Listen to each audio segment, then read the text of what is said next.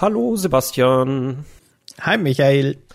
Mensch, ach, da sind wir wieder in unserer fantastischen Talkrunde und uns gehen niemals die Themen aus. Das ist irgendwie das Dankbare an diesem Format. Da hätten wir viel, viel früher drauf kommen müssen. hm. Äh, aber bevor wir diesen riesen Batzen an Themen, Themen, tatastischen Themen äh, durchgehen, äh, was hast du denn in alter Coffee Cake and Games Tradition äh, denn mitgebracht? Essenstechnisch, trinktechnisch, metatechnisch? Ich habe äh, wieder mal ein Getränk aus der Dose, wie in letzter Zeit öfter. Ich habe ja quasi hier in meinem neu eingerichteten Büro so einen kleinen Kühlschrank, speziell für, für Podcast-Aufnahmen und Streams. Und da habe ich alle möglichen verschiedenen Sachen mir reingepackt. Und heute habe ich mir rausgesucht eine Cream Soda. Das ist irgendwie total weird. Im, Im Original, wenn mich nicht alles täuscht, ist das im Grunde so was Amerikanisches, dass die Eis in Cola äh, füllen. also die haben quasi ein Glas Coca-Cola, dann kommt eine Eiskugel oben drauf. Das ist quasi normalerweise, oder nicht, nicht nur Cola, jede Limo. Und das ist normalerweise Cream Soda. Also komplett pervers und over the top. Und das gibt's auch bei uns zu kaufen in der Dose. Äh, glücklicherweise ohne echtes Vanilleeis, das heißt vegan.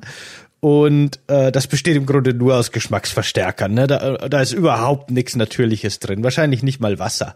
Und genauso schmeckt's auch. Das ist wirklich ich find's mega geil. das ist wirklich einfach nur intensiv süßes Vanillearoma. Nach dem schmeckt das im Grunde. Und irgendwie hat das was. Ich mag das ab und zu. Also für jeden ja. Milliliter kommst du noch mehr in die Hölle. Okay, verstehe, verstehe, verstehe. Äh, was ich bei, bei dir irgendwie lustig vorstelle, du wärst entweder, du wärst so ein moderner Druide, der statt Tränken irgendwelche Energy Drinks braut und so. das fände ich irgendwie, hm. das fände ich irgendwie witzig, ja. Du, man, mich erinnert das so ein bisschen, kennst du Schlammbowle? Mm, wenn ich, wenn ich recht informiert bin, ist doch das Rezept, alles, was man auch im Schrank übrig hat, reinmischen zu Silvester, ne? Ja, genau. Alles, was fruchtig ist in irgendeiner Hinsicht. In, in mhm. Fruchtsaft und Sekt gemischt irgendwie dazu. Und dann eben auch, das ist eben, also ich kannte Schlambole auch nicht. Das war was, das Merlin so mitgebracht hat von, von sich. Und da kommt eben auch so ein kompletter Liter Vanilleeis obendrauf, den man dann einfach schmelzen lässt, damit alles so ein bisschen schaumig und vanillig wird. Auch irgendwie super ekelhaft lecker. Ich krieg schon Karies beim Zuhören. ja, okay, auf jeden Fall. Ich habe heute wieder äh, traditionell einen äh, schwarzen Tee mit Milch. Dazu vor hatte ich Kaffee getrunken und gemerkt und mich dran erinnert, warum ich aktuell gerade keinen Kaffee mehr trinken, weil ich dann äh, irgendwie hart übersteuere oder überlaste. Deswegen äh, gleiche ich das gerade mit schwarzem Tee aus. Und äh, zu dieser frühstücklichen Zeit, zu der wir uns treffen, habe ich auch wie jeden Tag, ich bin da so ein bisschen Sheldon Cooper mäßig, immer irgendwie in solch bestimmten Routinen, habe ich einen, einen, einen, einen Müsli-Becher mit Haferflocken, Joghurt und einer geschnittenen Apfelhälfte. Und das esse ich jetzt ah, quasi ah, ja. seit Jahren, aber ich, es wird nie langweilig. Also ich wechsle immer ein bisschen die Früchte durch. Manchmal gibt's Zimt oder nicht Zimt. Und manchmal gibt's Agavendicksaft und manchmal gibt's den nicht. Aber äh, ja, damit starte ich in den Tag. Und damit starte ich in diesen Podcast. Ich habe da auch äh, immer so Phasen, so ein bisschen, ne, was mein Frühstück angeht. Mal frühstücke ich eine Zeit lang überhaupt nicht und dann immer ein Brötchen. Aber was auch immer wieder in diesem Zyklus drin ist, sind äh, feine Haferflocken. Einfach nur so ganz feine Haferflocken mit ein bisschen Milch. Dann wird das so leicht breiig, nicht wirklich, aber so ein bisschen und fertig. Das ist, das ist auch, finde ich auch sehr geil immer. Und an manchen Tagen gönne ich mir auch mal ein Omelett, aber ich bin so ein Mensch, ich habe nie für irgendwas Zeit. Also dann, dann gucke ich immer auf die Uhr und oh, die Zeit ist wieder rum. Ich komme wieder mal zu spät. Nee, deswegen, äh, Frühstück ist die wichtigste Mahlzeit des Tages, das weiß ich immer mehr zu schätzen. das ist übrigens ein Werbespot-Slogan. Das ist nicht irgendwie evident oder so. Was, was, was, was ich denn? muss da dass das Frühstück die wichtigste Mahlzeit ist. Die Werbung hat mich, okay, gut, ja, das, ich, ich, ich wusste es, Okay, aber ich, es war mir nicht mehr so bewusst, wie das äh, der Weihnachtsmann eigentlich nur eine Erfindung der Coca-Cola Company ist. Das wusste ich immer, das andere habe ich vergessen. Also wie viel Werbung in unseren Köpfen steckt, da kannst du dir ausmalen, wie viel, ob es mehr Zucker oder mehr Werbung in unserem Kopf ist, ja. Mhm. Ach ja, ja dystopische Zeiten, aber äh, zum Glück gibt es ja Kaffee, Kuchen und Videospiele. Und Themen, äh, zum Thementalk, denn äh, irgendwie äh, es kann sein, dass wir manchmal zu lange warten und dann sind es plötzlich wieder doch 25 Themen, während wir uns manchmal ärgern, dass es irgendwie zu wenig Themen sind. Aber äh, wir würden heute, glaube ich, gar nicht rumkommen. Ähm, ich für mich sage, ne, wenn, wenn alles, wenn alles über Bord geht, sage ich, das Wichtigste ist, ich möchte heute noch über Banishers reden. Wir können auch über Suicide Squad lästern und dann ist es mir eigentlich egal. Okay. Ich habe in letzter Zeit sehr viele Filme geguckt. Ich habe so ein bisschen nachgeholt, was ich die letzten drei Jahre schon immer sehen wollte, aber irgendwie nie die Zeit und Muse dafür hatte. Ich habe die letzten Wochen einen richtigen Filmmarathon eingelegt. Also ich kann, glaube ich, ungefähr über 30 Filme reden. Wenn es ist, über drei davon würde ich wirklich gern reden, aber gucken wir mal, wie viel wir kommen noch. Aber fang gern mit diesen Vanishers an. Das ist ein Thema, von dem weiß ich ehrlich gesagt überhaupt nichts. Ich weiß nicht, was das ist und und erzähl mal. Erzähl mal, was ist das denn für ein für ein, ein Pixel, ein, ein Videospiel, ein, äh, ein, eine, eine digitale Reise? Ähm, erstens der Titel, und ich habe ihn bestimmt schon 36 Mal falsch geschrieben, aber der Titel ist Banishers Ghosts of New Eden. Und das ist äh, auch, äh, ne, geht mal wieder der Preis eines der kreativsten Titel oder des nicht merk merkbaren Titels an äh, Don't Entertainment, nämlich den, äh, den EntwicklerInnen von Life is Strange und Vampire, die ja schon mit Vampire gezeigt haben, dass sie ja nicht nur GZSZ-Kram können, sondern tatsächlich auch so übernatürliches, eher so gruseliges in die Gothic-Richtung gehendes. Und äh, in Banishers haben wir quasi die Ghostbusters nur im Mittelalter. Und es ist eigentlich wirklich genial, weil es sich um ein Ehepaar handelt, die ja beide berufstätige Geister oder in dem Fall Banishers sind und die reisen nach Amerika, um einen äh, ja bisschen äh, ähm, supernatural-mäßig, um einen ganz ganz schlimmen Geist auszuschalten. Und das sage ich jetzt und es ist an sich kein Spoiler, weil es die es ist die Quintessenz beziehungsweise auch eine der wichtigsten Prämissen des Spiels die Frau stirbt im Kampf gegen diesen Geist und jetzt hast du als übrig, also als übriger Mann, hast du, also jetzt ihr Ehemann, hast du nun die Wahl, ob du mit deiner Frau, ob du sie wieder aus dem Totenreich zurückholst oder ob du sie wie alle anderen Gespenster, die du sowieso in deinem Beruf rausschmeißt, äh, ob du sie auch ins Jenseits schickst. Und diese Entscheidung begleitet dich durch das gesamte Spiel und sowas, sowas können die, sowas können die, dass Entscheidungen einem nicht leicht fallen. Okay, das greift im Grunde diese uralte äh, äh, moralische Ghostbusters-Frage auf, ob es eigentlich okay ist, Ghosts zu basten. Ob man eigentlich wirklich Geister nur, weil die irgendwie ein bisschen rumspuken oder irgendwas vollschleimen, für alle Ewigkeit in ein absolutes Nix sperren darf, ne? Das ist eine, eine, eine gute Frage, die sich die Ghostbusters mal stellen sollten. Und genau, das wird hier im Grunde so ein bisschen verarbeitet. Okay, ja, finde ich interessant. Was ich cool finde, ist, man kann sie, also man hat irgendwie die Wahl, ob man sie verbannen kann oder sie aufsteigen lassen kann. Und aufsteigen ist anscheinend so die, die, die nette Variante, die die Ghostbusters nicht haben. Und verbannen ist so die, die schlimme Variante. Ähm, ich habe bisher nicht gespielt, ob es irgendeinen großen Unterschied gibt. Also einfach nur, dass du dich moralisch anders fühlst, wenn du entweder verbannst oder aufsteigen lässt. Aber ähm, es ist irgendwie witzig, weil das Spiel ist sehr, sehr, es ist sehr storylastig, es ist auch sehr äh, Mini-Quest oder beziehungsweise es ist, man würde fast sagen, Side-Quest-lastig, weil du immer einen Geisterfall nach dem anderen klären musst, immer nach dem gleichen Schema und immer musst du halt ein Geheimnis rausfinden, warum eine Person von einem Geist heimgesucht wird. Und ähm, ja, und abseits dessen hast du so God of War ähnliche Kämpfe. Wir hatten noch gesagt, Vampire geht so eher in die Bloodborne-Richtung. Ich habe jetzt bei Banishers Ghosts of New Eden habe ich das Gefühl, jetzt haben sie sich so ein bisschen God of War zum Vorbild genommen. Es kommt natürlich nicht daran, aber so ein bisschen ne, Geisterfälle lösen, bisschen kämpfen, bisschen erkunden, das funktioniert schon ganz gut. Das sieht in den, in den Videos, die ich mir jetzt nebenbei so angeguckt habe und den Screenshots auch sehr stark nach God of War aus. Auch von der Umgebung her und der Stil und so weiter. Also zumindest in den Kämpfen. Aber das mit den, mit den vielen Geisterquests klingt echt spannend, muss ich sagen. Das klingt so wie eine Aneinanderreihung der guten Witcher 3 Quests oder sowas. Das ja. finde ich schon ziemlich interessant. Äh, ich hatte nämlich auch echt befürchtet, ne, so nach Motto, oh nee, ist es jetzt echt so ein bisschen, so ein bisschen, ne, Monster of the Week mäßig, dass man sich dann bis zum äh, endlichen Feind halt durcharbeiten muss. Aber wie gesagt, die können halt Geschichten erzählen und ich habe mich auch gewundert, wie oft ich gerne äh, in Vampire mir einfach mich durch Dialoge durchgeklickt habe, weil das können die halt einfach. Und jeder Fall ist halt anders und jeder Fall hat so einen kleinen Twist und du kannst ihn auch sich auch nicht wirklich krass voraussehen. Und ähm, wenn du den ganzen Fall gehört hast, dann musst du halt wieder den Richter spielen und entscheiden, ob du jetzt ähm, die Person bestrafst, die heimgesucht worden ist, oder ob du den Geist entlässt. Du musst aber halt noch vor Augen führen, du hast noch diese Meta-Entscheidung, du musst Menschen opfern, um deine eigene Frau aus dem Totenreich zu, zurückzuholen. Ah. Das ist wirklich jedes Mal schwierig und ich frage mich jedes Mal, wen kann ich verschonen? Du musst nicht alle töten, aber du musst viele töten. Und äh, manche verschone ich und bei manchen fällt es mir auch äh, leichter. Nee, äh, kann ich kann ich sehr empfehlen. Also erwartet nicht so viel Gameplay, das ist wirklich ein gutes gutes Storyspiel. Cool, cool. Das klingt echt ziemlich gut. Ich glaube echt, das werde ich mir mal anschauen die nächsten Tage, Wochen.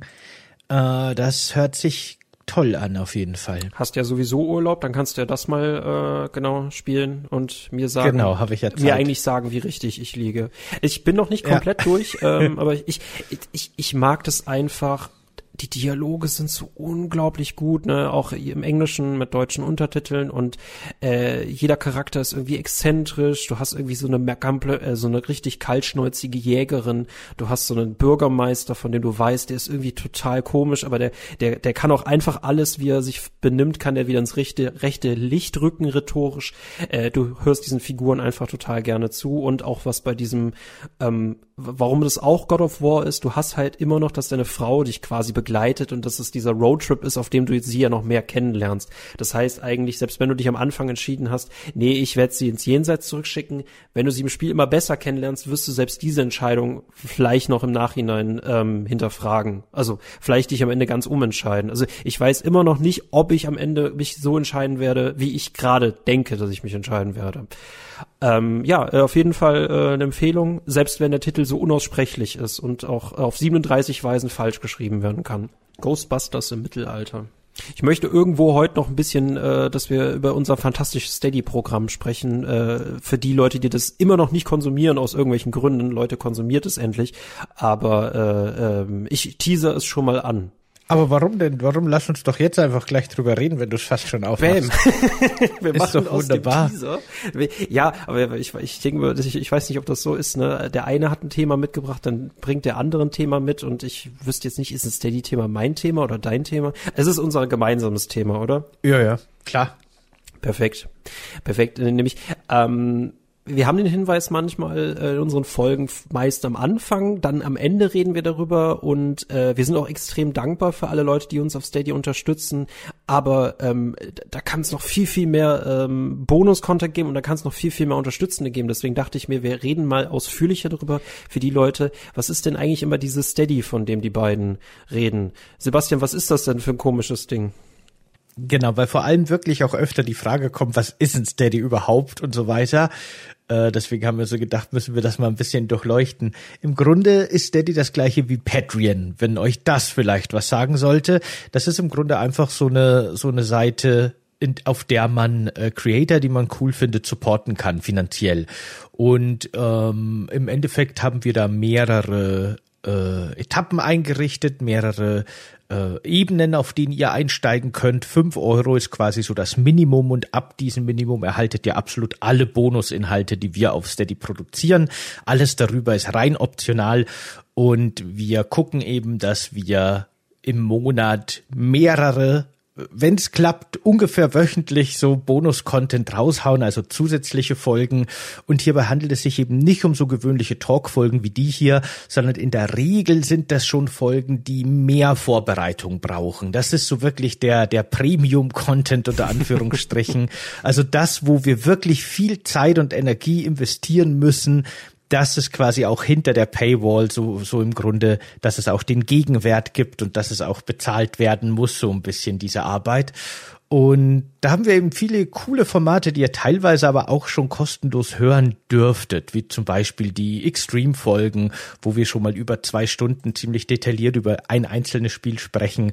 Und da haben wir zum Beispiel auch ähm, Bipwatch, das jetzt wieder ein Format ist, das tatsächlich nicht so aufwendig ist, aber sehr lustig, finde ich.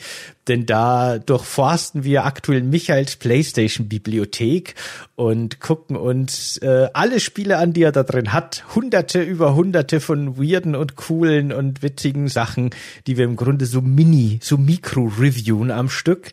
Äh, manchmal schaffen wir nur drei Spiele in einer Folge, manchmal schaffen wir 20. Ja. Kommt immer Kommt ganz drauf, drauf an. an. Ne? Ja, die nächste wird schlimm, die nächste wird sehr, sehr schlimm, hm, gerade mit Mass Effect und so. Hm. Und dann haben wir natürlich auch die Let's Dive Intos, äh, wo wir einzelne Spiele wirklich unglaublich detailliert im Grunde Schauplatz für Schauplatz, Kapitel für Kapitel durchforsten und im Grunde unsere Erfahrung mit diesen Spielen und alles, was es darin zu entdecken und zu interpretieren gibt, auseinandernehmen. Da sind wir jetzt bei Resident Evil 4 äh, so kurz vor Ende im Schloss quasi zwei Drittel geschafft. Ein bisschen was haben wir noch vor uns. Und äh, Michael macht da gerade eine Reihe zu Silent Hill 2, wo wirklich alles der Reihe nach sehr detailliert interpretiert und auseinandergenommen wird. Auf jeden Fall auch ein sehr spannendes und sehr aufwendiges Format. Finde ich sehr cool, dass du, so, du quasi so deinen Let's Dive Into hast. Ich habe mein Let's Dive Into. Ähm, Finde ich vor allem sehr cool, wenn die beiden dann fertig sind. Also wir werden auch, glaube ich, dann, wenn es fertig sind, werden wir das auch mal mit euch feiern und vielleicht gibt's auch noch eine größere Kostprobe. Ähm, ich bin aktuell noch relativ relativ am Anfang, die sind aber auch sehr, sehr zeitaufwendig. Ich bin aber auch froh, dass Silent Hill 2 gar nicht so ein mega großes Spiel ist. Also ich, wir hatten auch schon mal gesagt, ich glaube, wir könnten kein Let's Dive into Starfield machen und wir sind im Nachhinein froh, dass wir auch gar nicht damit angefangen haben. Mhm. äh, aber gerade Silent Hill 2 könnte sehr, sehr spannend werden, äh, gerade weil wir auch in der letzten Folge schon über das Remake geredet haben und ihr wisst, das beste Spiel dieser Richtung ist 2001 erschienen und nicht 2024. Aber wir können uns ja noch irren lassen. Bloober Team, alles ist noch möglich, ne? Schrödinger Silent Hill. Ähm, und die weiteren Formate, beziehungsweise bei Extreme können wir euch kurz einen Einblick geben. Wir haben eine Extreme-Folge zu Cyberpunk 2077, wir haben eine zu GTA Online. Ich glaube, God of War hatten wir tatsächlich schon veröffentlicht. Wir haben gerade noch eine zu Death Stranding, die ist aber zeitexklusiv, die werden wir euch sowieso mal äh, irgendwann zukommen lassen. Ähm, und wir haben noch haufenweise Pläne an Extreme-Folgen. Ähm, abseits dessen Amazon Sternenkriege, es ist so ein kleiner Liebling von mir und äh, tatsächlich die eine Folge, die wir verschenkt haben, die hat euch auch sehr gefallen, dass wir uns die lustigsten Amazon Rezensionen angucken und es ist wir wissen niemals, wenn wir in eine Folge reingehen, was gleich passieren will, weil wir die Rezension des anderen nicht kennen und wir liegen meistens lachend am Boden. Also ich kann mir die auch sechsmal anhören, auch wenn ich sie schon kenne. Es ist einfach Comedy pur. Es ist großartig. Und ich freue mich sehr darauf, das bald wieder aufzunehmen. Und darüber hinaus haben wir ja auf Steady auch noch so Etappenziele. Das heißt, immer wenn ein gewisser Betrag erreicht wird, wird was Neues zusätzlich freigeschaltet. Wir sind jetzt kurz vor 200 Euro und bei 200 Euro gibt's wieder das nächste große Ziel. Und Ah, wir, wir haben eine Sache im Hinterkopf. Eine Sache haben wir, haben wir mal durchgeplant und durchgedacht, die wir machen könnten für so ein Ziel. Aber das ist so ein Mörder-Mammut-Projekt. Mm, Ich weiß nicht, ob wir das schon bei 200 raushauen. Aber Boah, bitte erreicht dieses Ziel niemals, sonst müssen wir das machen. Ja, genau. Wir werden uns hinter ein sehr hohes Ziel verstecken. Ich weiß nicht, 500 oder 1000 Euro, 500, 1000 Euro, keine Ahnung. Ja, vielleicht. Aber wir, wir, ne, wir sind auch großzügig, möchte ich noch an der Stelle erwähnen. Also sich selbst Komplimente machen ist immer am besten. Äh, nämlich 200 Euro war ursprünglich nämlich Spectacular und das hatten wir, weil wir so großzügig sind, sowieso schon ähm, veröffentlicht. Ich weiß nicht, ob wir, wenn wir jetzt die 200 Euro erreichen, ob wir dann noch mal was machen. Weiß ich gerade nicht. Aber Leute, wir wollen unbedingt diese 200 Euro erreichen erreichen. Wenn darüber hinaus, es gibt noch so viel unabhängig auch von diesem Mammutprojekt, äh, wo ich immer einen Schauer kriege, wenn Sebastian das erwähnt. und so im Hintergrund spielt der Chor oder ist es äh, also ähm, und da kommen noch so viele coole Sachen zusammen. Also ähm, je mehr ihr uns helft, desto mehr können wir auch aus diesem wunderbaren Payland ein äh, noch umso schöneres Payland machen. Das ist wie ähm, euer Lieblingsvergnügungspark nur viermal besser. Der Support ist natürlich auch für uns super wichtig, weil wir dann auch mehr Zeit in das Projekt stecken können und mehr polischen können und mehr produzieren können und das würde uns natürlich sehr freuen. Insofern, na, der, der Support ist natürlich auch immer quasi gegenseitig so so, so, so ist es und so kann man es gar nicht besser sagen. Also schaut gerne auf Steady vorbei, Links in der Videobeschreibung, ab Minimum fünf Euro ist los. Ihr könnt uns natürlich auch mehr gerne mehr geben, aber müsst ihr nicht. Mit fünf Euro seid ihr voll dabei und könnt auch jederzeit aussteigen, könnt aber auch jederzeit einfach dabei bleiben, was wir natürlich begrüßen würden. aber ja. äh, Klammer auf, danke, danke nochmal an dieser Stelle. Man kann es eigentlich gar nicht oft genug sagen, auch für all die Leute, die schon dabei sind und auch für all die Leute, die noch kommen werden. Es ist, wir immer noch und wird mir immer auch ein Riesenvergnügen sein, diesen Podcast zu machen. Sowohl vor der Paywall als auch hinter den Paywall-Mauern. Oder um es mit den Worten von Bud Spencer zu sagen, was mit den Kohlen? So. so. so. also wenn man Bud Spencer sprechen lässt, das ist doch äh, besser, also mehr, mehr Autorität kann ein Podcast gar nicht haben. Äh, das war mir sehr wichtig. Wir haben über Banishers geredet also, und jetzt werden wir wahrscheinlich 50 Minuten lang über die Filme reden, die du nachgeholt hast. Ja, beziehungsweise während du Banishers gespielt hast, was nach einem sehr coolen und interessanten Spiel klingt, habe ich was gespielt, das mh, kommerziell sehr viel erfolgreicher ist und wahrscheinlich einen größeren Abdruck in der Videospielwelt hinterlassen hat und wird. Aber ich würde sagen, ohne dass ich Banishers gespielt habe, kulturell sehr viel weniger wertvoll ist, nämlich Fortnite. Autsch. Und das habe ich, ich, ich habe ich hab wirklich, ich habe Spaß mit Fortnite, aber ich habe keine hohe Meinung von dem Spiel, aus vielen Gründen. Aber darum soll es jetzt heute eigentlich gar nicht gehen. Äh, ich wollte eigentlich nur über die aktuellen Modis nochmal detaillierter reden, die äh, Fortnite eingeführt hat. Das war so ein bisschen die Überlegung, ob wir da eine eigene Folge dazu machen, aber zeitlich wird das nicht hinhauen und wir haben es ja auch schon angesprochen, deswegen nehmen wir das jetzt hier in die Talk-Folge mit auf. Äh, Fortnite hat ja jetzt mit dem letzten Update plötzlich so ein bisschen sein, sein ganzes Gesicht verändert. Äh, bisher war Fortnite ja quasi also abgesehen von den Anfangszeiten, wo es so ein Aufbau-Survival-Koop-Spiel war, äh, wurde es ja dann sehr schnell zum Battle Royale.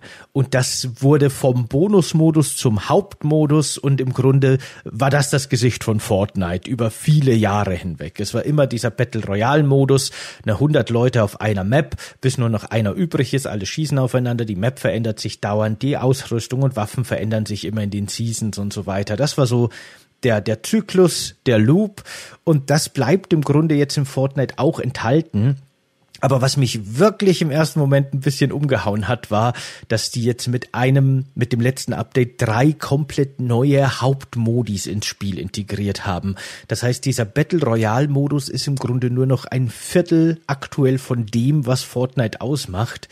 Denn die haben jetzt eben ein äh, Rennspiel, ein, ein, ich würde sagen am ehesten ein Future Racer, so ein Fun Future Racer, ein äh, Survival-Aufbauspiel mit Lego-Skin, keine Ahnung, was da los war, und ein Musikspiel mit reingebaut und in ihre, in ihr, in ihren Kern quasi mit aufgenommen. Es gab ja schon immer so ein bisschen diese, diese anderen Modis. Es gibt ja auch noch diesen ursprünglichen Survival-Aufbau-Modus Save the World und es gibt ja ganz viel Fan-created Content. Aber die vier, ähm, die vier Modis quasi, also Battle Royale und die anderen drei gerade genannten, die sind ab jetzt quasi Fortnite. Und das finde ich schon sehr spannend. Äh, dazu, davor hatten wir, glaube ich, mal vor drei Wochen schon mal darüber gesprochen, äh, gerade auch, dass du da deine eigenen Konzerte in dem Musikmodus gibt. Äh, und du bist jetzt noch noch viel, viel tiefer eingestiegen. Aber wo verbringst du jetzt, äh, jetzt äh, mit der fortlaufenden Zeit so deine meiste Zeit? Also wo bist du öfter anzutreffen in den Modi? Also ich, ich bin eigentlich jetzt schon wieder raus, ne? Ich bin sehr tief eingestiegen und bin jetzt schon wieder raus und denke mir so, oh ja, gucken wir mal, wie sich das entwickelt nach dem nächsten Update oder was da dazu kommt. Aber ich bin, am Anfang war ich tatsächlich sehr begeistert von diesem Musikmodus. Da haben wir schon über diese Jam-Session mhm, geredet. Mhm. Das war so dieses eine Element, das ich mir schon mal für so eine Talkfolge rausgesucht habe, wo man wirklich nur so einzelne Tonspuren von Liedern spielen kann, die sich dann zu ganz neuen Songs kombinieren lassen. Und äh, dann habe ich aber schon, würde ich sagen, die meiste Zeit, als das langweilig wurde, mit dem neuen Rennmodus verbracht. Den finde ich schon sehr gut. Also da muss ich schon echt sagen, das haben ja scheinbar die, das hat das Entwicklungsteam hinter Rocket League gemacht. Die haben eben auch Rocket Racing gemacht. Also dieser Rennmodus ist ja auch ein Crossover mit Rocket League. Und die haben da wirklich von der, von der grundsätzlichen Basis her erstmal einen sehr guten Racer gemacht, einen sehr guten Fundraiser. Das ist wirklich nicht schlecht. Also, die haben so diese ganzen Mechaniken der, der Raketenautos aus Rocket League genutzt, dass die so kurz fliegen können und dass die boosten können und äh, haben das eben sehr sinnvoll auf dem Rennspiel übertragen. Du driftest halt quasi in dem Spiel nicht nur normal, sondern deine Autos haben links und rechts am Heck hinten so kleine Düsenantriebe Antriebe, die aber seitlich rausboosten einmal kurz. Und dann kannst du halt quasi deinen Drift noch verengen. Du kannst quasi mehrfach in die Kurve rein boosten seitlich, damit sich dein Auto immer querer stellt.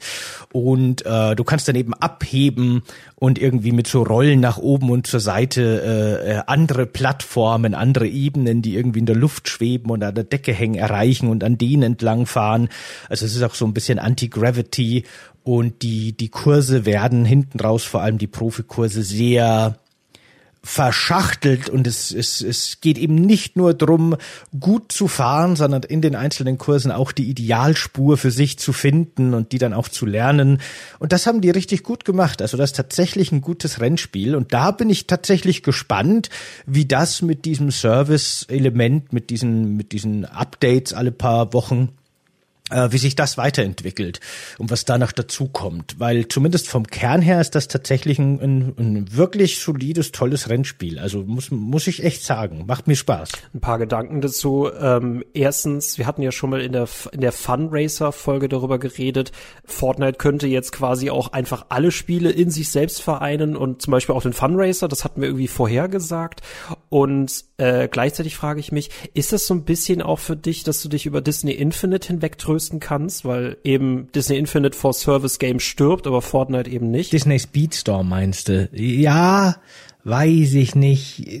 Disney Speedstorm war schon auch ein echt guter Funraiser. Aber ist mir mittlerweile auch ein bisschen zu langweilig und zu blöd geworden, weil durch diese Service, Games as a Service Idee halt die Wiederholung, die ständige Wiederholung so ein wichtiges äh, Merkmal ist. Und ich glaube, so wird es mir bei Rocket Racing auch gehen. Ich glaube, auch da werde ich wahrscheinlich nicht äh, ewig spielen, weil es mir irgendwann einfach zu doof wird. Aktuell macht mir das wirklich noch sehr viel Spaß und ich spiele da auch täglich und ich würde gern noch, also es gibt da so ein Rängesystem quasi und äh, es gibt so den allerhöchsten Elite-Rang, den werde ich nicht mehr erreichen. Das versuche ich auch nicht, aber ich bin gerade kurz davor, den vorletzten Rang zu erreichen. Und den hätte ich irgendwie gern noch. Ne? Da hat man überhaupt nichts davon. Aber das ja, habe ich mir so als kleines Ziel noch gesetzt gib mir irgendwelche digitalen äh, künstlichen Ziele, damit ich sie erreichen kann und danach ist auch gut. Äh, okay, aber du, du stimmst mir damit quasi zu 83 Prozent zu, während wir noch zu hinzufügen müssen, würde jetzt der nächste Fun Racer um die Ecke kommen, dann wäre auch äh, der Fortnite Racer wieder ad acta gelegt. Also aktuell noch nicht. Aktuell noch nicht. Noch nicht, noch nicht, gibt es ja auch noch keine Konkurrenz, ne? Nee, aber äh, ich bin mir, aktuell macht es mir auch wirklich noch Spaß. Ich bin mir auch, ich bin mir halt aber ziemlich sicher, dass egal was sie in ihren Updates bringen, die werden es nicht schaffen, dass der Fundraiser für mich länger als jetzt noch ein paar Wochen äh, wirklich interessant bleibt. Kann ich mir irgendwie nicht vorstellen. Mm, weil es halt doch von der Grundstruktur das gleiche ist und im Endeffekt wollen die jetzt schon, dass du so viel spielst, dass ich glaube, dass das neue Update nicht genug ändern wird. Die werden vielleicht neue Strecken einführen, neue Bonusinhalte, die man freischalten kann. Alles schön und gut, trotzdem sehr repetitiv das Ganze. Also für mich funktionieren halt einfach Service-Spiele grundsätzlich nicht wirklich ich kann damit ein paar Wochen und manchmal, wenn sie gut sind, sogar Monate Spaß haben. Und zu manchen kehre ich dann nach, nach einer vielmonatigen Pause manchmal sogar mal wieder zurück und spiele noch mal ein bisschen. Ist so bei Fortnite jetzt quasi auch mein, mein zweites Mal, dass ich quasi so eine Phase habe, in der ich das spiele. Aber ich könnte unmöglich wirklich immer täglich über Jahre hinweg das gleiche Spiel spielen, ich würde komplett verzweifeln. Er kommt, also das würde mich super frustrieren. Das ist wäre ja, überhaupt nichts für mich und äh, nee, genau, da kann mich Fortnite mit seinen vier tollen neuen Modis jetzt auch nicht bei bei Laune halten tatsächlich. So das ich, funktioniert bei mir nicht ich würde so gerne verstehen. Es gibt ja wirklich Leute, die tagtäglich GTA Online spielen und das verstehe ich nicht. Also zumal es da wirklich keine wirklich nennenswerten neuen Inhalte gibt. Bei COD Warzone kann ich es irgendwie noch verstehen, weil das Ding lebt auch nicht so lange und wird dann sowieso durch ein neues dann quasi ersetzt. Aber auch jeden Tag exakt das gleiche spielen in so einem Service-Game kann ich mir auch nicht vorstellen. Ich finde es aber irgendwie diesen Gedanken interessant, dass du halt, also Service Game jetzt mal richtig runtergestapelt, dass das so ein Spiel ist, dass du immer mal wieder alle vier Monate wieder ausgräbst und quasi so eine halbe Treue dazu jo. hältst. Das war bei mir Assassin's Creed Brotherhood, aber das ist es mittlerweile bei mir auch nicht mehr. Also aktuell ist es bei mir so, ich muss release-technisch halt alles durchackern, äh, um dann dafür Tests zu schreiben. Da habe ich eine sehr beruflich professionelle Beziehung zu diesen Spielen und privat darf ich dann auf keinen Fall Release-Spiele spielen, dann nehme ich mir dann eher so ältere andere Sachen, wie beispielsweise jetzt kürzlich äh, Dead Space 3.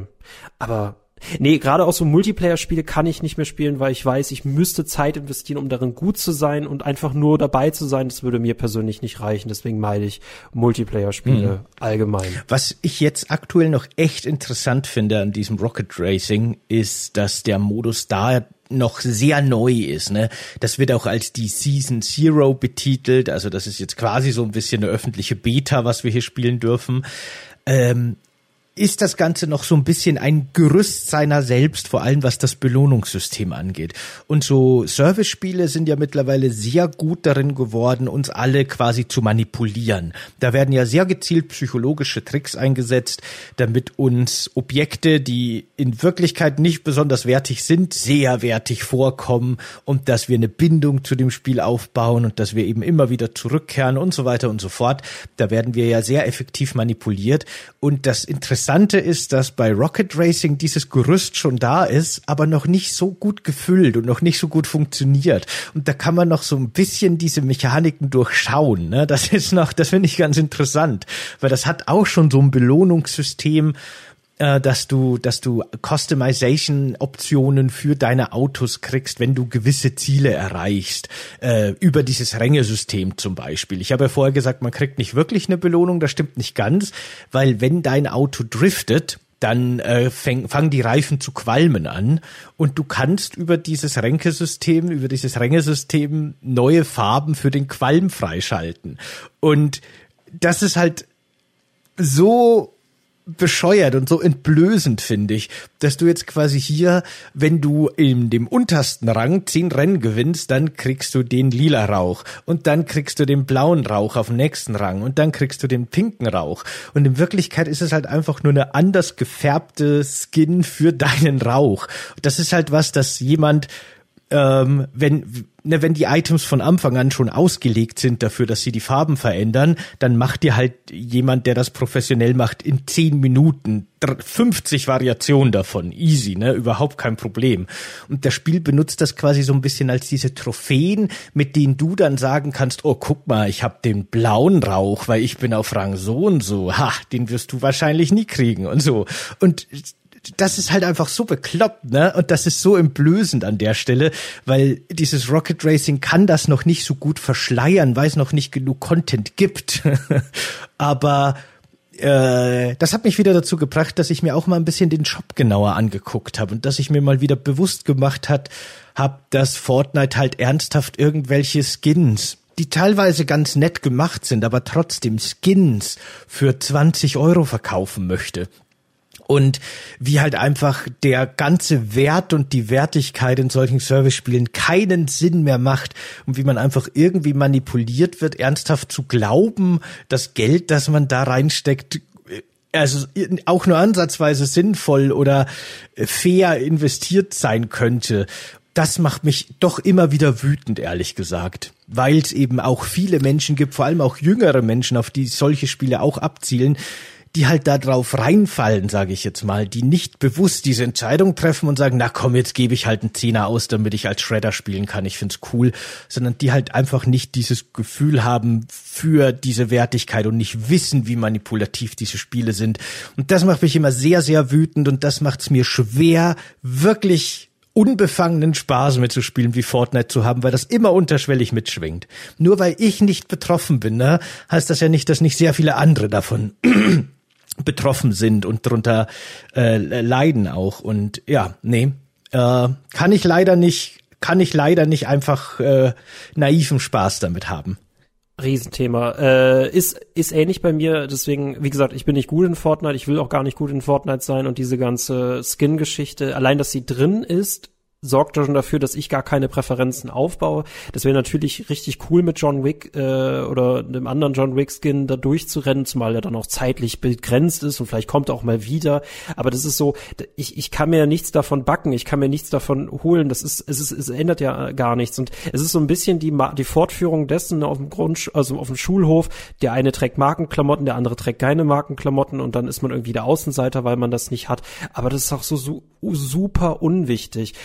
Da nutzen halt auch vor allem die Unternehmen das aus, dass sich die Eltern halt mit sowas auch nicht beschäftigen. Das ist halt dieser digitale Kram dieser Kinder. Ich habe das Ding gekauft, damit die Ruhe geben. Aber auch hier, dazu braucht es viel mehr aufklärende Gespräche. Also es braucht viel, viel mehr Medienkompetenz darauf hinzuweisen, dass das überhaupt nichts bringt. Das ist ja okay, wenn du Geld ausgibst, um in einem Spiel Spaß zu haben.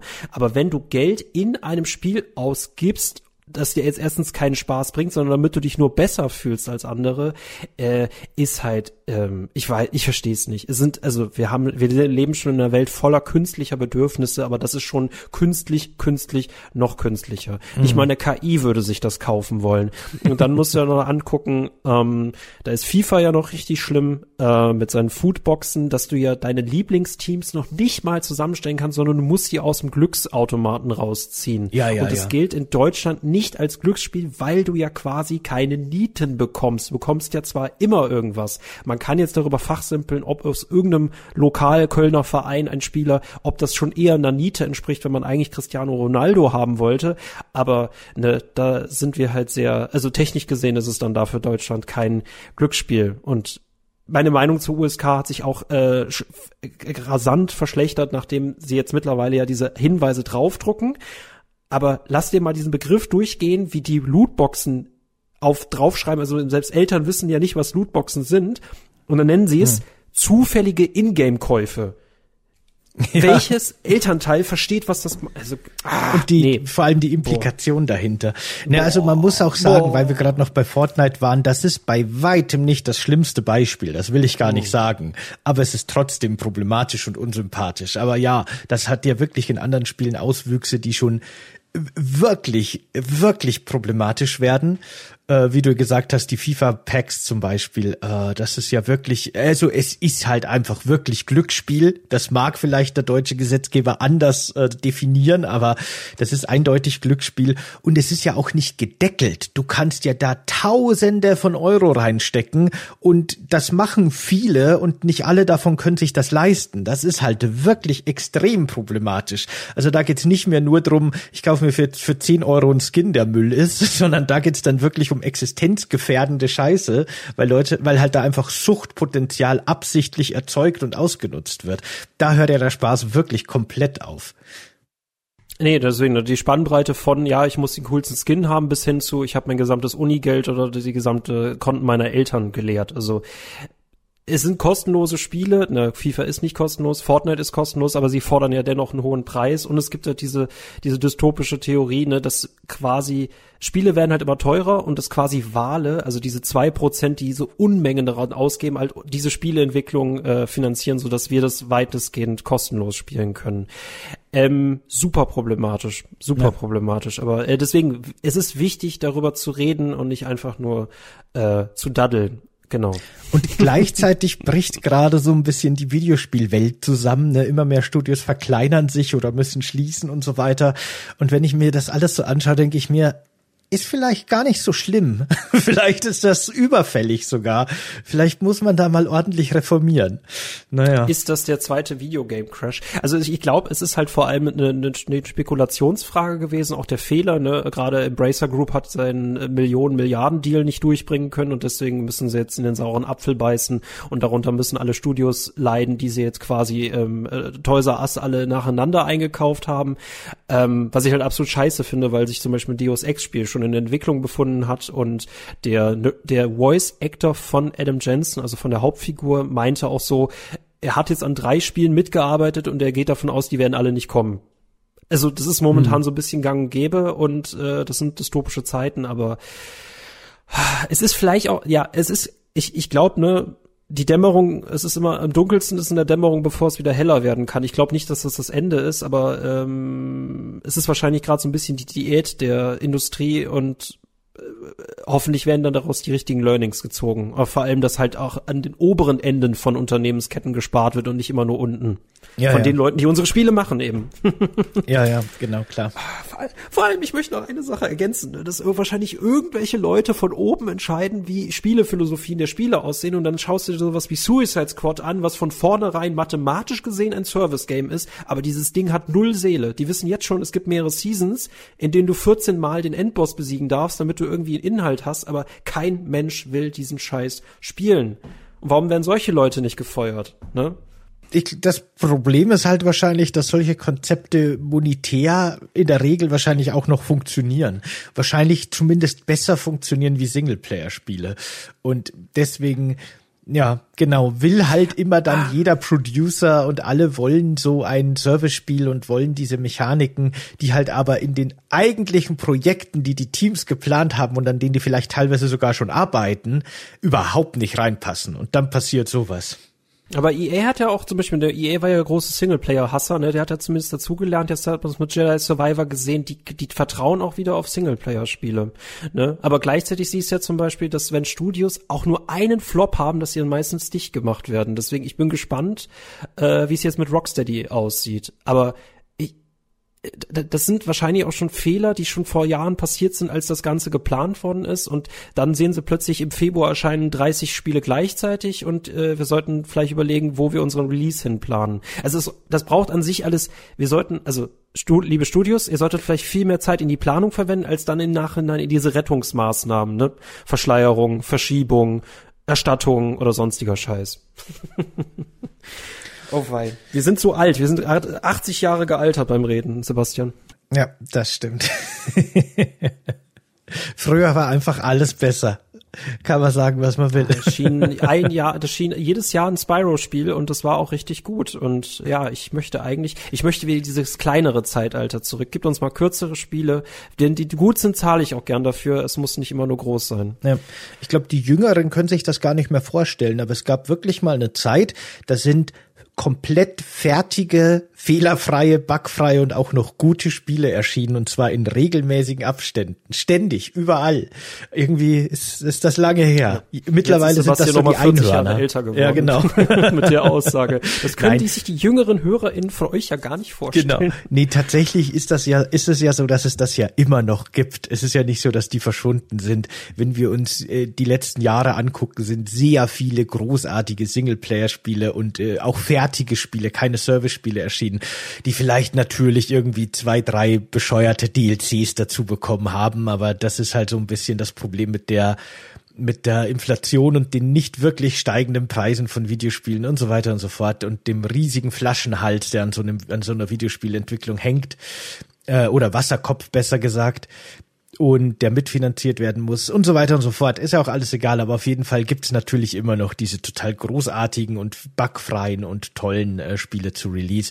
Die werden nur oft überschattet von dem ganzen Müll, der halt einfach wirklich jeden Monat wieder von einem riesigen Kipplaster an Service Free-to-Play Monetarisierungsscheiß so drüber gekippt wird.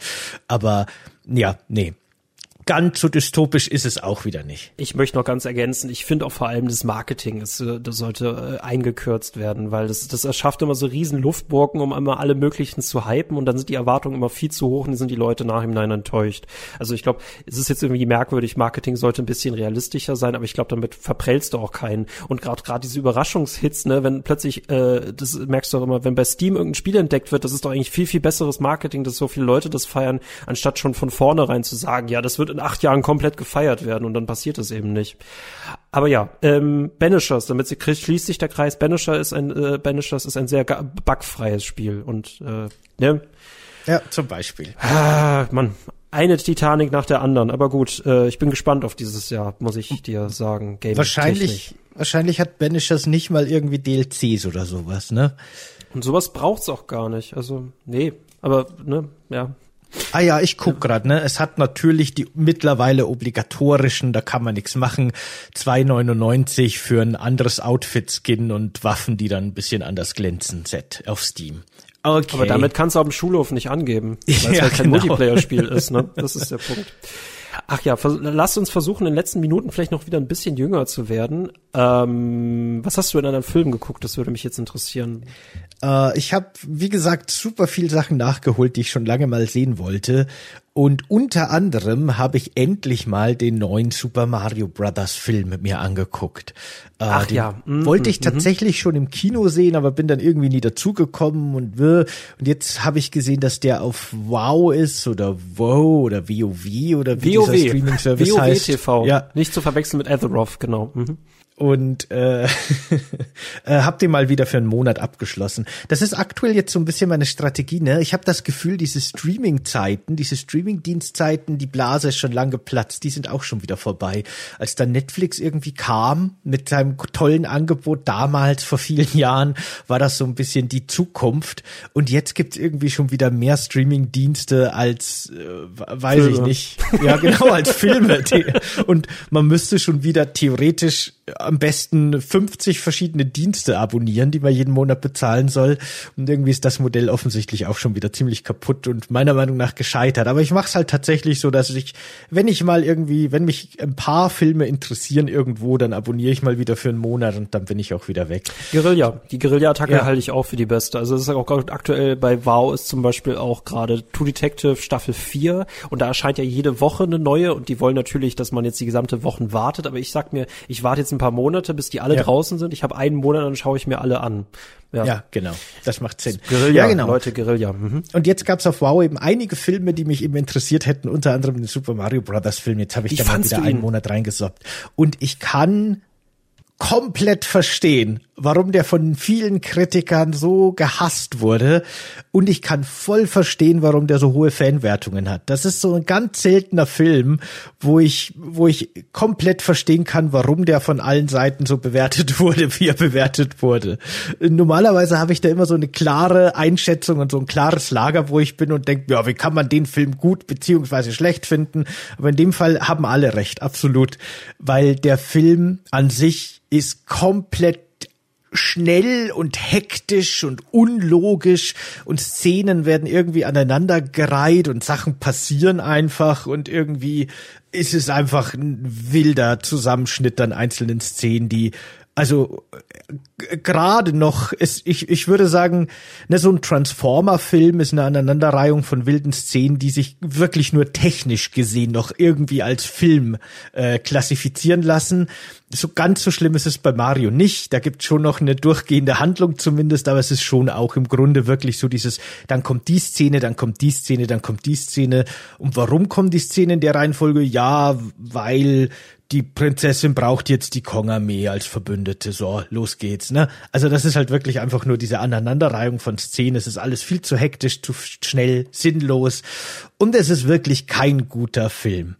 Aber dafür, mhm. und das ist halt wirklich cool, ist jede einzelne von diesen Passagen und diesen Szenen halt einfach super nerdig und liebevoll und voller Videospielanspielungen und Referenzen und äh, es macht total Spaß, sich das alles anzugucken. Man kann jede zweite Szene im Grunde pausieren, weil sich im Hintergrund so viel Easter Eggs aufhalten. Oder zumindest in jeder Szene irgendwie ein, zwei Easter Eggs. Und äh, es ist wirklich so ein, so ein Dauerfeuer an Referenzen und witzigen Adaptionen, nicht nur von Mario, sondern grundsätzlich von so ganz klassischen Videospielen. Und das ist schon sehr, sehr, sehr schön. Da hatte ich sehr viel Spaß damit. Ich musste echt oft lachen, weil einfach so lustige Referenzen irgendwo mit drin sind, die man nicht erwartet hätte. Es ist super nerdig. Also es ist halt wirklich so hardcore nerdig, wie ich es von so einem mainstreamigen Film nicht gedacht hätte, was diese Referenzen angeht. Das ist schon sehr lustig. An einer Stelle zum Beispiel weil äh, Mario und Luigi reden ja in dem Film relativ normal. Die reden ja nicht mit ihren Videospielstimmen. Aber es beginnt quasi, der Film beginnt mit einem Werbespot, den die beiden gedreht haben, um ihre neue Klempnerfirma, die sie gegründet haben, zu bewerben. Und in dem Werbespot reden die eben genauso mit It's uh, the Mario Brothers und äh, so weiter. Und dann stehen die beiden eben vom Fernseher und gucken sich das an und Mario sagt so, ah, oh, ob das mit dem Dialekt nicht vielleicht ein bisschen zu viel war. Und dann dreht sich plötzlich ein Charakter von einem Donkey Kong Automaten um Und der Charakter, habe ich dann herausgehört, wird von dem Original Mario Synchronsprecher gesprochen und der sieht aus wie Jumpman, also die, die Version von Mario aus dem Arcade Donkey Kong Automaten, bevor Mario Mario hieß. Und der sagt dann eben mit seiner Mario Stimme, It's perfect, wow! Und das, weißt du, allein in dieser ganz kurzen Szene und diesem ganz kurzen Charakter, der sich umdreht, stecken halt 25 ultra spezifische, nerdige Referenzen. Und das macht der Film halt wirklich super gut. Und da hatte ich wahnsinnig viel Spaß dabei, das alles zu entdecken. Und dann ist natürlich Jack Black ein absolut großartiger Bowser, ne? Wie alles, was Jack Black macht, absolut großartig absolut, ist. Absolut, ja. Und ja, es ist einfach ein, ein total unterhaltsamer, schöner Film für Videospiel-Nerds und äh, Oldschool-Mario-Fans aber kein guter Film.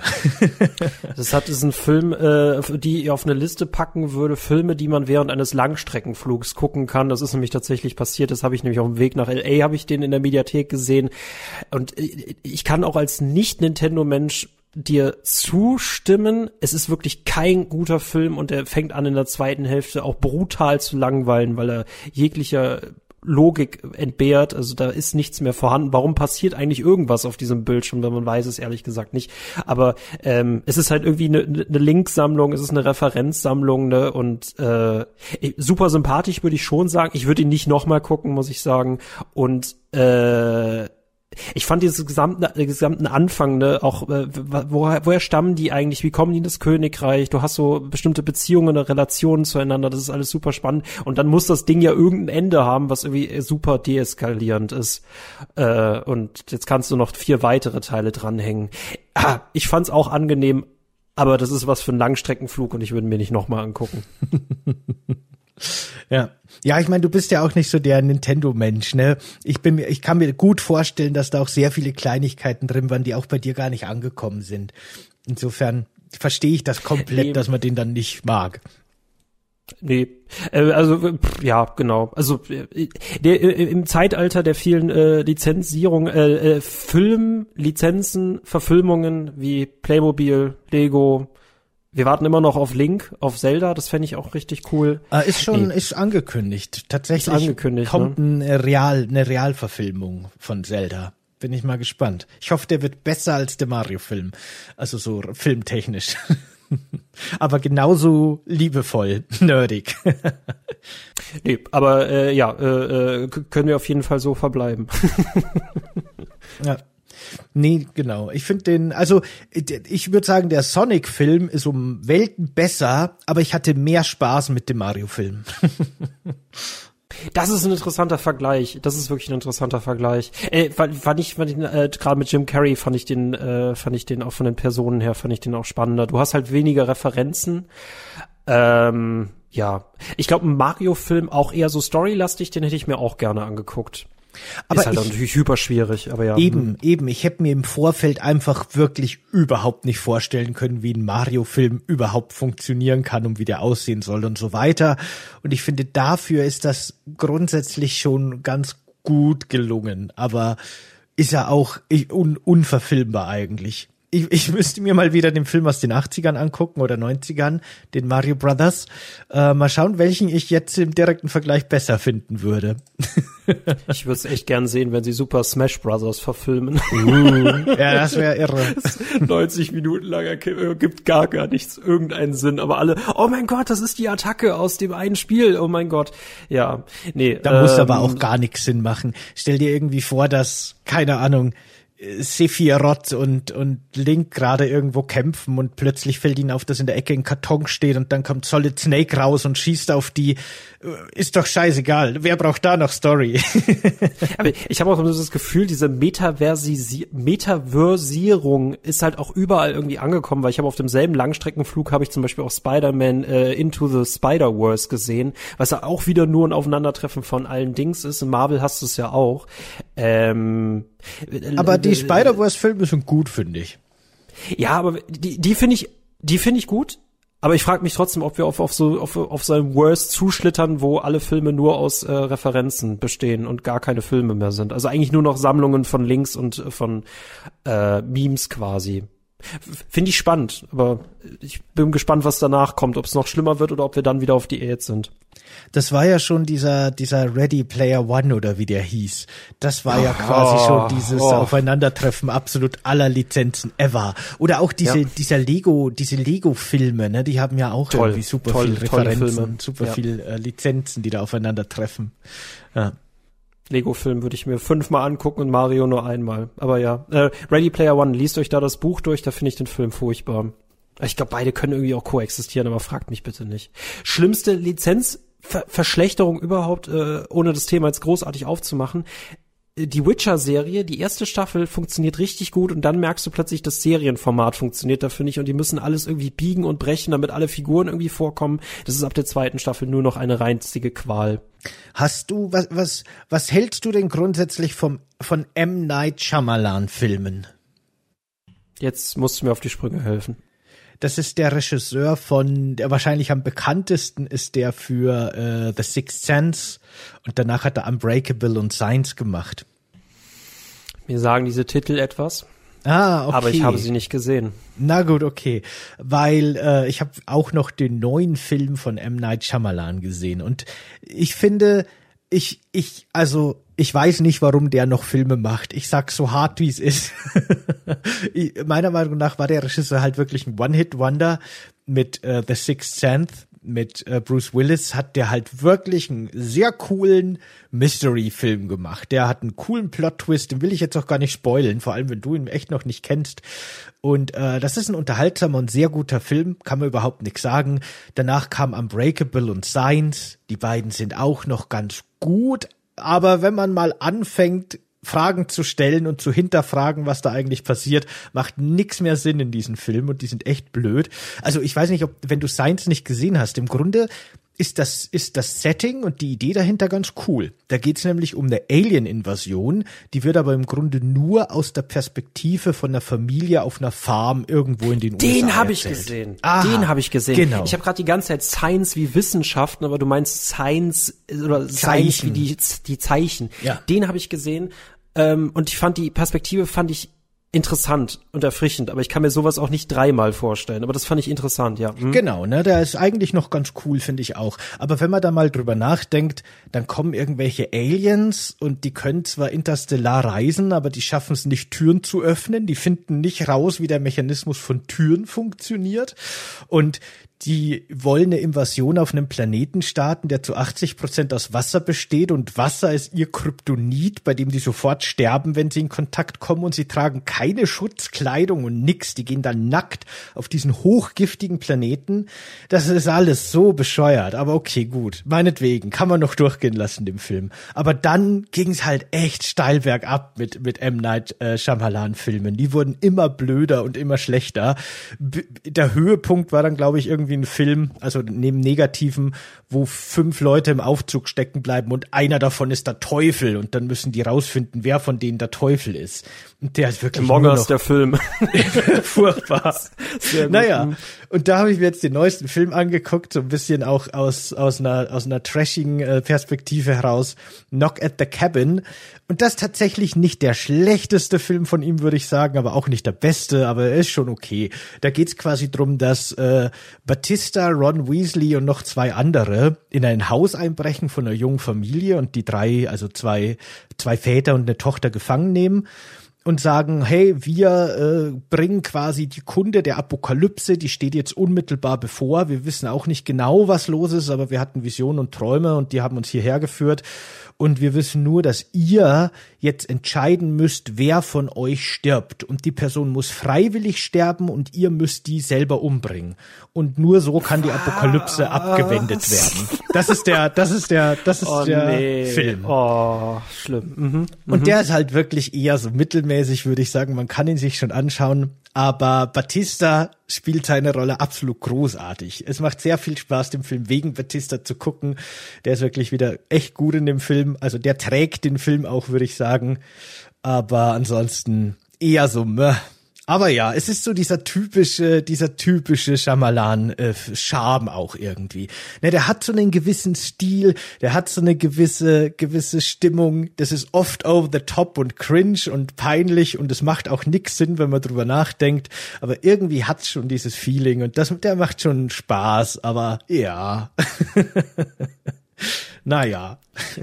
Ich bin schon bei der Synopsis umgekippt. Also ja, das ist sehr verkopft. Ne? Äh, freiwillig umbringen, aber ihr müsst euch gegenseitig, damit die Apokalypse verhindert wird. Oh ja, von mhm. dem ist auch der Film, den kennst du bestimmt auch, The Happening, wo die Pflanzen plötzlich anfangen, Leute umzubringen. Oder beziehungsweise ist da irgendwie die, die Story, dass Pflanzen, dadurch, dass die Menschen die Umwelt so zerstören, haben Pflanzen den evolutionären Sprung gemacht und setzen jetzt Enzyme frei, die Menschen irgendwie dazu bringen, sich selber umzubringen. Das ist so der Plot von dem, von dem Film, das Setting von dem Film. Auch wieder so mega weird und, ne? Das ist einer der Apokalypsen, die Roland Emmerich noch nicht verfilmt hat. ja, ja. genau. aber ja, es sind immer wieder schon unterhaltsame Filme, aber meine Güte, so viel Bullshit, wie der schon gemacht hat. Aber ja, genau. Äh, Knock at the Cabin kann ich unter Vorbehalt sogar tatsächlich irgendwie empfehlen, wenn man zugänglich ist dafür. Es ist schon sehr doof wieder, aber irgendwie schon auch unterhaltsam. Apropos doof, ich möchte einen Film noch einwerfen, äh, den ich vor kurzem gesehen habe, nämlich The Tournament, also das Turnier, ein britischer Film, äh, auch mit einer extrem eigentlich geilen Videospieltechnischen Idee, äh, aus den 2010ern ist der, äh, das quasi alle sieben Jahre alle AssassinInnen äh, oder alle KopfgeldjägerInnen oder alle Profikiller, alle, alle John Wicks dieser Welt, weiblich, männlich, wie auch immer, äh, dass die alle in einem Turnier teilnehmen müssen, sich alle gegenseitig umbringen müssen. Also Battle Royale nur unter Profis. Und ich fand den, es ist, es ist so ein richtiger B-Movie, weil du hast, die haben nicht wirklich viel Geld, aber es, er ist unglaublich witzig, wie vor allem diese unterschiedlichen Charaktere aufeinandertreffen und das versehentlich ein Pfarrer mit in diese Sache hineingerät, dass er einen versehentlichen Peilsender schluckt und alle denken, er gehört auch mit zum Turnier und dann muss der irgendwie sich durchschlagen und das ist super witzig. Mhm. Tournament, ja, der Pfarrer, der noch äh, der, der, der Alkoholiker ist und es ist großartig. Nee, den fand ich äh, erfrischend, ja. Na, okay. Cool, cool. Battle Royale oder Fort, Fortnite, äh, Fortnite nur in, äh, als britischer Film, genau, ja so ein bisschen wie ich mich bei meinen ersten Fortnite-Matches wahrscheinlich gefühlt habe, nachdem die Ich ja. muss nur gegen Bots kämpfen Phase vorbei war, ja. Ja, und steht Sebastian in Fortnite-Turnier, der genau. Film, genau. The Tournament, ja. Mhm. Großartig. Na, schön, Leute. Dann würde ich sagen, entlassen wir euch mit diesen Filmtipps oder auch Warnungen, je nachdem, aus dem heutigen Podcast. Äh, hab mich sehr gefreut, mit dir über all den Bullshit zu reden, Michael. Mir auch, war mir eine Ehre, wie immer sehr gefreut, dass ihr da draußen zuhört. Äh, wenn euch das Ganze gefallen hat, wie immer, ne, auf YouTube, ihr wisst ja Bescheid. Liken und abonnieren nicht vergessen. Gerne einen Kommentar da lassen für den Algorithmus, für uns, für euch, je nachdem, äh, wenn ihr das jetzt im RSS-Feed hört, auf irgendeiner App eures Vertrauens, auf Spotify, dann schaut gerne auch bei uns im Discord vorbei. Also das könnt ihr natürlich auch, wenn ihr das auf YouTube guckt. Dort können wir uns auch gerne unter alles unterhalten. Und wie schon gesagt, auf Steady viele, viele coole Formate. Schaut gerne vorbei. Würde uns sehr freuen würde uns sehr helfen bei dem Projekt. Und äh, ihr seid großartig alle, die das jetzt schon machen. Sowieso. Bis zum nächsten Mal. Tschüss. Ciao, Leute.